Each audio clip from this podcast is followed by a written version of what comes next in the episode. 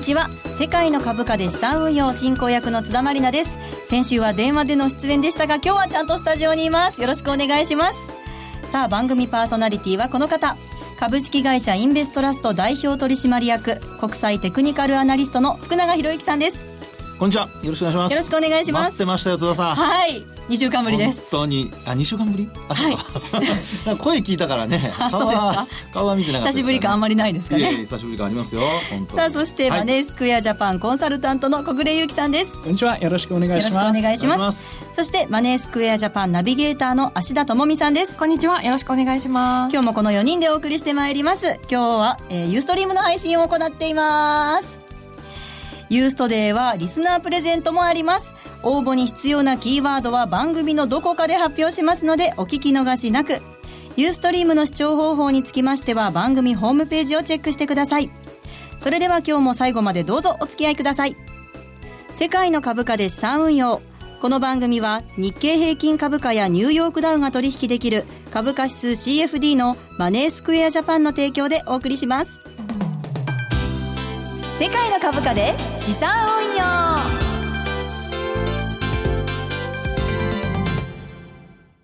それでは最初のコーナーに行きましょう。題して、マーケットの見方。えー、多めにエコーをかけていただいております。サービスしております。さあ、このコーナーでは足元の相場分析、今週の展望について解説していきます。まず日経平均などの指数を芦田さんからよろしくお願いします。はい日経平均株価7日続伸となりました、はい、終値は3円9銭高い1万9253円61銭。日経平均先物日中の終値は20円安い1万9180円。日経225証拠金取引現在レートは1万9230円。ニューヨークダウ証拠金取引現在レートは1万9908ポイントとなっていますはい7日続伸。1万9000円乗せるかなっていう話をねしてたんですけどもあっという間でしたね。本当ねそうですね。はいそれでは足元の相場や今週のマーケットのポイントについて小暮さんからお願いします。はいまず FOMC 前ではありますけれども、はい、今日の日経平均売買高だいぶ大きかったなという印象そうなんですよね意外と、うん。でこの部分 FOMC 後の展開が皆さん気になっているところかと思いますが、はい、津田さんはどのように考えていますか？うん多分利上げは織り込み済みじゃないですか、はい、きっとそうですね。ね。で今年って、はい、まさかっていう方向に行くことがブレグジットもそうですし、はい、アメリカ大統領選もあってそういうことが多かったので、はい、もし万が一っていうネガティブなサプライズになったら怖いなっていうふうに思ってますが、まあ、普通に利上げをするなら、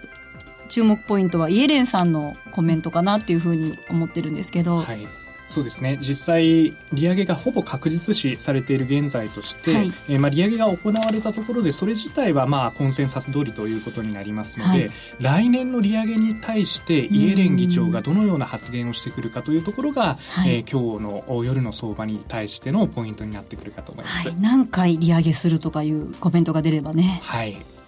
えー、また今日日銀も短観が発表されていますけれども、はい、この辺り福永さんどのようにお考えですか？はい。あの、単価はですね、えー、基本的に、まあ、あの、足元と、それから、あと先行きと、両方、あの、えー、結果というかデータ出るんですね。はい、足元では、あの、予想通りで、あの、とりあえず改善はしたんですよね。えで、あの、まあ、改善といっても何四半期ぶりかの改善なので、まあ、そういう意味では中身としては非常に良かったと。ただ、ちょっと残念なのは、はい、先行きがですね、これだけ円安になっているにもかかわらず、あの改善するんじゃなくて逆にあのマイナスになっちゃってるんですね。あのまあ、特にあの内訳を見ると大企業の製造業非製造業というのがあるんですけど両方ともあの若干、えー、今回の足元のデータよりも悪い数値になってるんですね。はい、ですから、まあ、円安を受けてあのせっかくこうね、えー、投資家のマインドが温まってきてるんですけど、えー実際のあの、企業側というか企業の経営者から見ると、もう全然慎重姿勢を崩していないと。はい、ですからまあトランプ新大統領が誕生してから、あの、どういうふうな政策を取るのか、まあ、そこが今のところまだ不透明なので、はい、あの、慎重姿勢を崩していないっていうのはもちろんわかるんですが、ん。なんかね、チャンスを逃してしまわないかというのだけがちょっと気になりますね。あ結構福永さんはこの日銀の短観にもともと注目されているという、そうなんですそうなんです。ねおっしゃってましたで特にあの先行きに注目してたんですね、はい、せっかくねこれだけ円安に触れているのと、うん、それからあと調査期間が11月の中旬から12月の上旬、はい、なのでちょうど円安に触れてからの期間が丸々入ってるんですよ、はい、にもかかわらずちょっと先行きに対しての慎重、まあちょっとあの、まああえて言えば慎重すぎる結果が、なんかね、設備投資もなかなか伸びませんし、はい、あの、少し、えー、企業側がこうね、積極的になんか儲けるチャンスがせっかくあるのに、なんか心配ばっかりしてね。石橋ばっかり叩いてる イメージですかね。そう、まだ渡りきってないというか、途中ね、踏み出してもいないような、なんかそんな感じですね。実際に想定為替レートも104円の90銭ということで、円高方向に触れているというところを見ますと、実際は円安方向に動いているわけですので、そういったところから慎重姿勢であったり、またそことのギャップから、え実際の業績はより改善されたものが出てくる可能性というところが大きくなってくると思います。はいわかりました。じゃあ1週間の注目ポイントとしてはまずは FOMC があって、はい、あとはまあ BOE なんかもありますけどね。はい、はい。まあ、特にここのところ大きく上げていましたので、はい、えー、こういったポイントを機に、えー、利食いが入ってくる可能性がありますので、えー、そういったところの調整の動きというのはやはり警戒しないといけないというように思っています。はい、はい、まあおしめ買いしたいところですけども 気をつけながらっていうことですかね福永さん。ストップはもう大前提みたいな感じですね、いや本当そうですね。いやですからあの今週はねもうそういう意味で言うとある程度その大きなイベントを通過するっていうことになりますから、はい、まあ、大きなイベントを通過したところであの転換点になりやすいので、ええあのまあ、おしめ買いというよりは、はい、基本あの、ね、先週もあのとれあの、まあ、戦略としては戻り売りという戦略とか短期売買って話をしてたんですけど、はい、あの今回もですね同じ戦略でいくか、はい、あるいはあの、まあ、トレンドが変わったら、やっぱりちょっとだけあのショートしてもっていう感じでしょうかね。はい。ただあのショートしても安値を切らないとか、まあ、直近の安値ですねそういうふうになってくるともう一回持ち上げられる可能性があるのであの基本ショートしてもあのすぐに買い戻すっていう前提のもとにちょっとやってみるっていうのは、はい、あの来週1週間で考えた時にはそういうチャンスがあるかもしれないなと思いますね、はい、はい、そこ短い足でこう見てトレードするっていうのもありだったりするんですかね、ね、買いとか売りとか、まあ、両方ね、え買いから入る場合もあれば今回のように高値圏であればやっぱりショートから入るっていうのも、はい、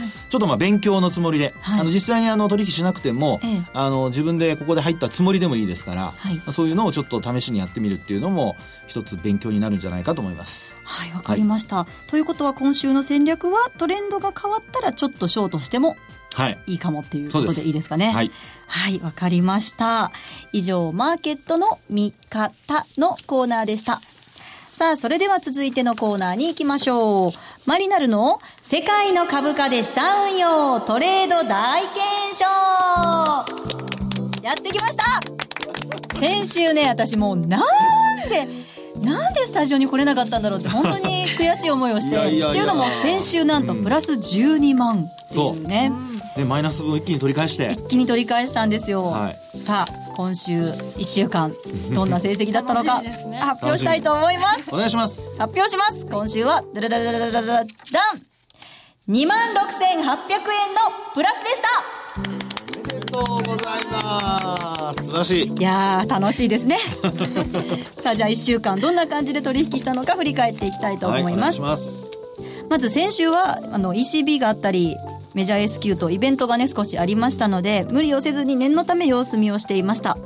そして週明け火曜の朝に小幅に値を下げていたのですが最近ってこう朝少し安く始まって5番上げるっていうのことが多かったので、時間足で見ていて直近の安値付近で下げ止まって上昇し始めたので成り行きで2枚買ってみました。2枚。はい。2枚にした理由というのは、はい、あまり長くポジションを持って大きく値幅を取るというよりもむしろ FOMC までに念のため手締まっておきたいなという気持ちがあったからです、はい、その後含み益が出たのでトレール決済に切り替えました、うん、でこの時あの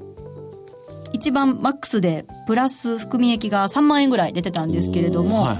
まあ、トレール入れても2万円は利益を確保したいなという気持ちがあったので初めは狭くトレール幅60で設定して、はい、もしさらに上昇するようなら幅を大きくするという予定でした。で結果5番に、えー、値を上げて夕方ですねえー、決済されてプラス2万6800円ということになりました。いい感じですね。いや ちょっと楽しかったです。はい。どうでしたかねこの1週間の取引は。はいまずはトレールの使い方が非常にうまくなったなという印象を感じます。もうトレールは私の友達です、は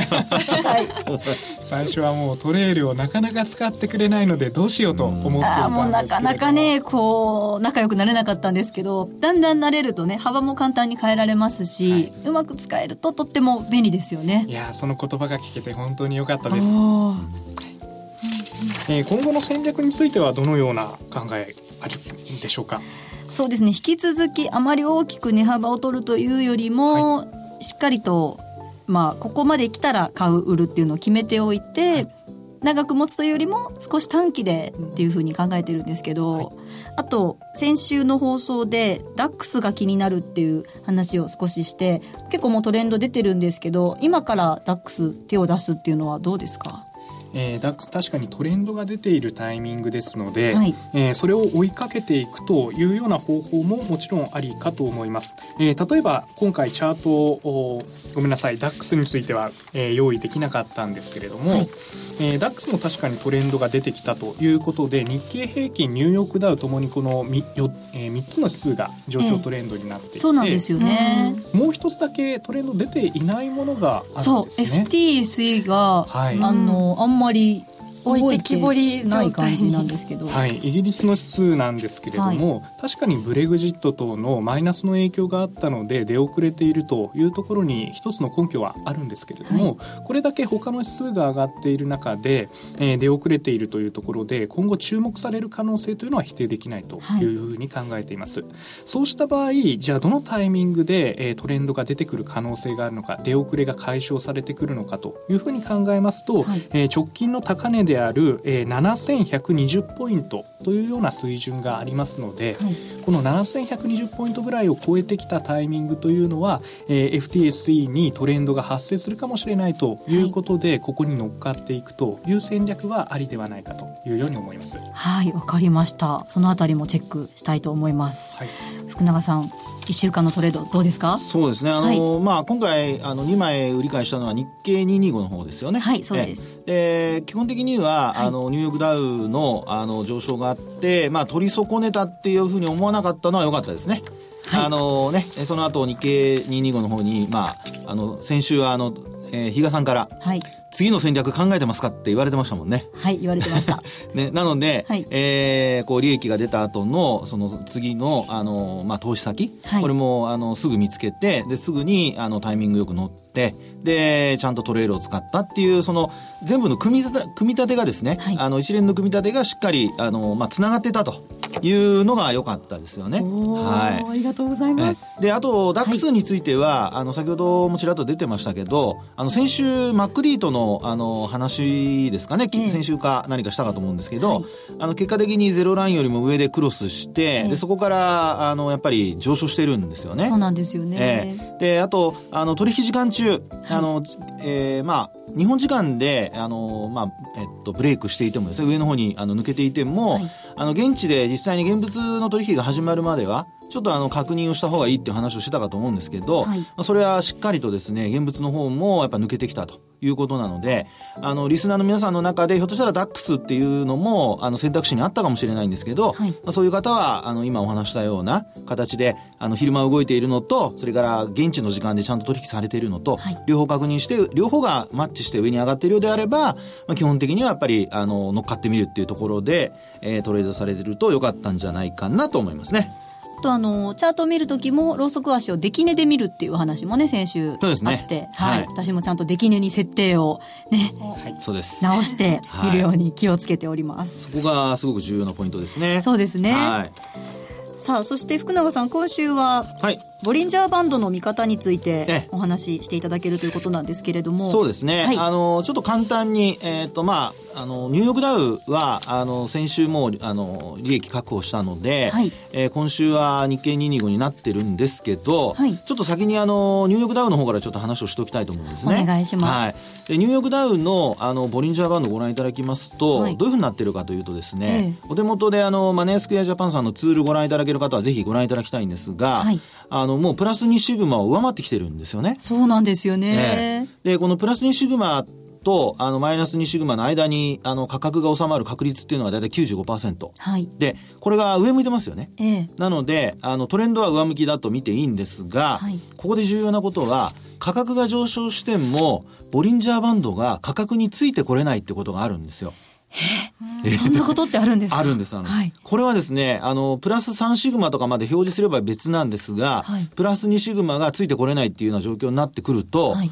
要はもうプラス3シグマに届いて、その後伸びなくなるってことが考えられるんですね。なので、えー、そういうケースの時には、あの、一旦はやっぱり利益を確保する。えー、で、あと、伸び悩んできたりなんかすると、あの、トレンド転換の兆しになりやすいので、うん、今回のように急上昇して、で、なおかつ2万ドルがもう目の前っていうようなところですので、はい、まあ、そういう意味では、ボリンジャーバンドのプラス2シグマがついてこれないということは、それだけあの、現物指数といいますか、225の、あの、まあ、証拠金だとか、あるいはあの、ニューヨークダウンの証拠金取引の価格の方が、勢いがありすぎるってことになるので、戻ってくる可能性が高くなりますから。はい、勢いがあるから乗るのではなくて、はい、勢いがありすぎて、はい、一旦こう巻き戻してしまうという可能性が高いっていうことですか？その差は、プラス2シグマが価格についていけるか、あるいはついてこれないか。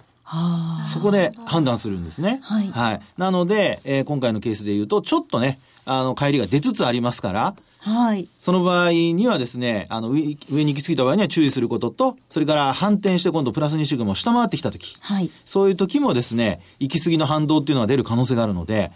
さっきね、おしめ買いしたくなるとかって話ありましたけど、ちょっとそこはですね、本当にあの下げ止まりの確認ができるまで、はい、えー、注意をした方がいいのではないかなと思います。変化をよく観察して、次のステップに行くってことですよね。そうですね。で、そういう時に、やっぱりあの、はい、まあ、それでもトレードしたいっていう人は、うん、あの、まあ、やっぱり日中のデートレード、はい、あるいは短期トレードですね。えで、今晩はその FOMC もありますから、はい、そういうところで、ドーンと上がって、で、冷やしを見て、プラス2シグマがついてこないなと。で、そういう時にですね、はい、あの、価格が上髭をつけそうになったら、はい、一旦そこでショートするとか。あ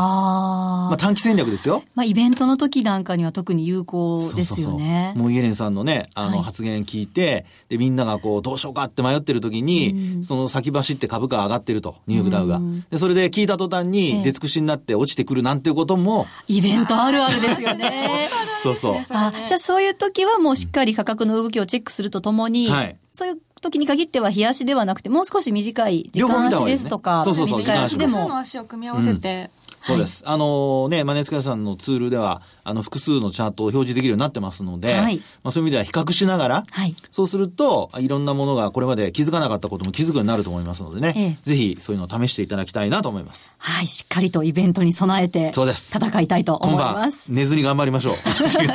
寝てくだ寝てくださいね、みんな。以上、マリナルの世界の株価で資産運用のコーナーでした。M2J インフォメーション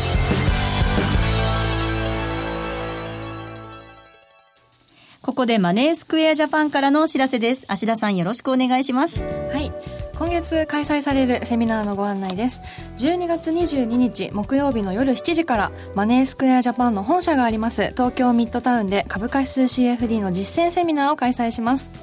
19日の基礎編のセミナーに続いて22日は実践編のセミナーがあるんですよね、はい、どんなお話が聞けるんでしょうか？はい。例えば株価指数 CFD では手元にある運用資金よりも大きな金額を取引できるレバレッジという仕組みがありますけれどもこのレバレッジをかけるタイミングこれをどう判断していくのか。基本的にはレバレッジを抑えてリスク管理を徹底することというのを番組でも何度もお伝えしている通りなんですが、はい、しっかりとリスクをコントロールしつつうまくレバレッジを使うということでさらに利益を伸ばすことができます。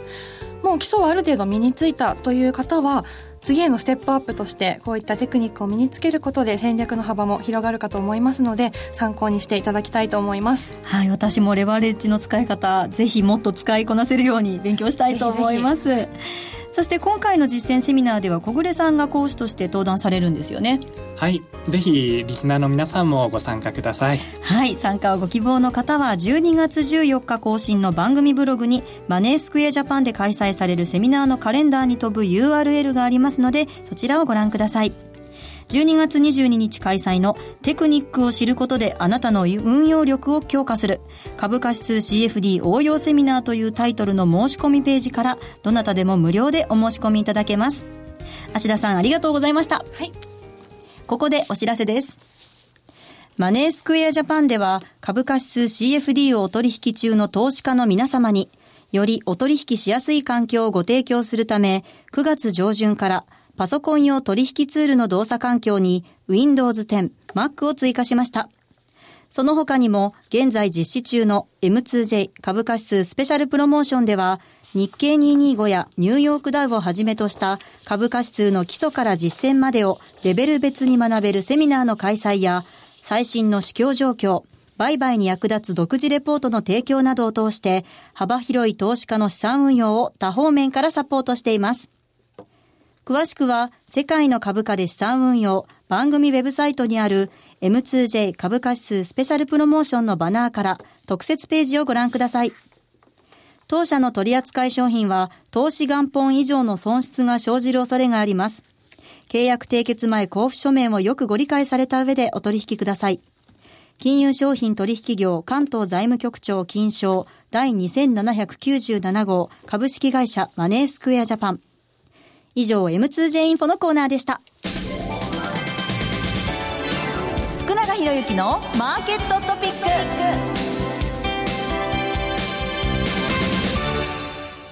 さあ福永さん今日のトピックお願いしますはい、えー、今日のトピックはですね、先ほどもあの、ボリンジャーバンドの話をしましたけど、はい、まあ、パート2ということで、ええ、今度はあの、日経225のボリンジャーバンドについてちょっとお話をしたいと思います。はい、強い上昇トレンド続いていますが、はい、こういう時どうやって見ればいいのかぜひ教えてください。で、ね、あのー、まああ、強い上昇トレンドが続いている時っていうこの前提条件がすごく重要なので、はい、あのー、ニューヨークダウンもそうなんですけど、はい、よくあの、教科書にはですね、ええ、あのー、まあ、プラス2シグマを上回ったら売りだとか、うん、あるいはマイナス2シグマを下回ったら買いだとかっていう話がこう出てるんですけど、実際にあの強い上昇トレンドの時って、あの、まあ、えー、そうですね、津田さんが、あの、えー、ニューヨークダウ、はい、あの、トレイル、トレイル、えー、トレイル注文で、ずっとこう利益を伸ばしたように、はいプラス2シグマに沿って上昇していくじゃないですか。そうですよね。ええ。で、日経平均株価も同じように日経225も、あの、プラス2シグマに沿って上昇する、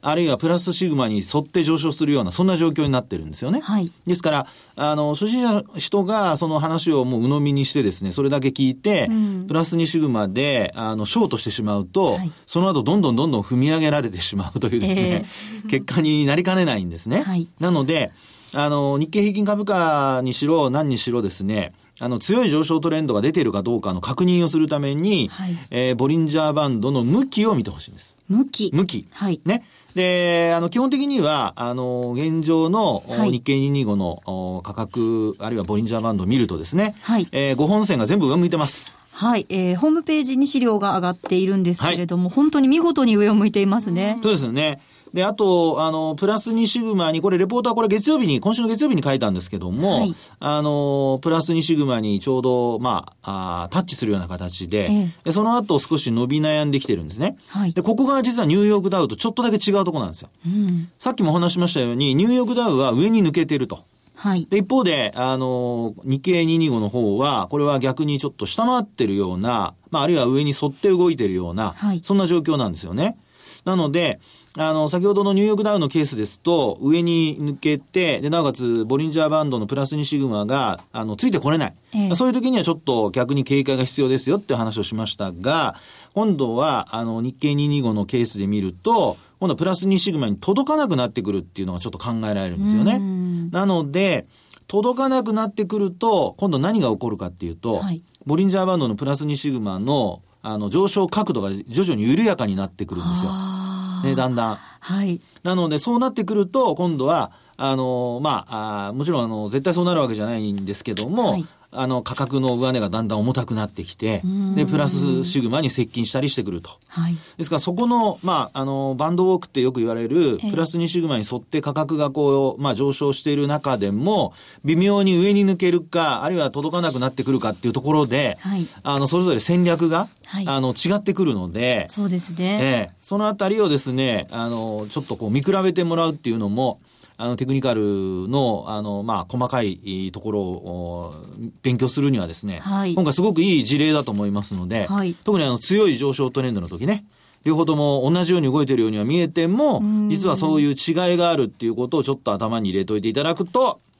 来週またその後どうなったかっていうのをちゃんとフォローしていきますので、はい、あの、皆さんの、あの、記憶に残しておいていただければ、はい、あの、その時どうすればよかったかっていう、その、投資行動、あるいは投資判断にもつながりますのでね、はい、ぜひちょっとご覧いただいた、いただきたいなと思います。はい。角度なんかにもしっかり注目ということですね。そうなんです、そうなんです。はい。で、あの、昨年のね、あの、年末についてもレポートでは福永さん触れられてるんですけれども、はい、昨年の12月の中旬から年末にかけては、ええ、大体1万8500円から1万9500円の間でのもみ合いがね、続いたんですけど、この年末どうなりますかね？ね、今お話した、うん、まあレンジちょっと広いんですけどね、はい、そのレンジで、えー、っと、12月の大体中旬以降、ずっと、あの推移している形になってますから、はい、そのあたりをですね、抜けないと、やっぱ年内皆さん期待している、えー、2万円っていうのは ちょっと遠くなるかもしれませんね。はい。2万円いってほしいですけどね。意識され始めてはいますけどね。そうですね。はい。しっかりとボリンジャーバンドについても確認をしながらトレード頑張りたいと思います。すね、以上、福永博之のマーケットトピックをお送りしました。さあお送りしてまいりました世界の株価で資産運用ユースト配信日は特別プレゼントの日。今日も番組特製クオカード500円分を5名様にプレゼントします。では福永さんプレゼントの応募に必要なキーワードの発表をお願いします。キーワード。このところ一続きでございますが、はい、人名縛りですよ。人名縛はい、縛っては今回はですね、はい、あの新しいアメリカの国務長官、はい、ティラーソンさんですティラーソンさん。はい、3はいりませんよ。キーワードは、はい、ティラーソン。ティラーソン。はい、はい、前回無入賃だったんですよね。そうそうそうはい、プレゼントの応募方法ですが、番組ホームページにプレゼントに関する記事がアップされていますので、申し込むという緑色のボタンをクリックして、必要事項をご記入の上ご応募ください。番組の感想とマーケットに関する質問など、そしてキーワードを必ず書いてください。締め切りは12月27日の火曜日です。あと番組公式ツイッターもスタートしています。世界の株価で資産運用もしくは RN アンダーバー世界、RN アンダーバー世界で検索してください。ツイッター限定のマリナル写真館もやってます。結構ね、はい、ちょこちょことフォロワーさんも増えて いい感じに。いい感じですね。はい、はい、あの本当に気まぐれな更新なんですけどもね。ぜひフォローしていただいて、はい、結構私たちのこうオフショットだったりとか、私が慌てて帰る様子だとか、うん、隠し撮りじゃないかっていう写真なんかも。盗撮的な盗撮じゃないですけどね。ね。いい写真いっぱい上がってますのでぜひぜひそちらもチェックしてください。猫好きですからね。気まぐれはもうしょうがないです、私が？私が猫っぽいってことですかね。性格が似てくるのかな、はい、今日もね放送終了後にツイッターの写真館もアップされると思いますので、はい、ぜひぜひそちらもチェックしてください。そしてプレゼントもたくさんのご応募お待ちしています。さあここまでのお相手は福永博之と小暮優樹と芦田智美とそしてマリナルこと津田マリナでお送りしました。来週も聞いてくださいね。さようなら。さようなら。世界の株価で資産運用この番組は日経平均株価やニューヨークダウが取引できる株価指数 CFD のマネースクエアジャパンの提供でお送りしました。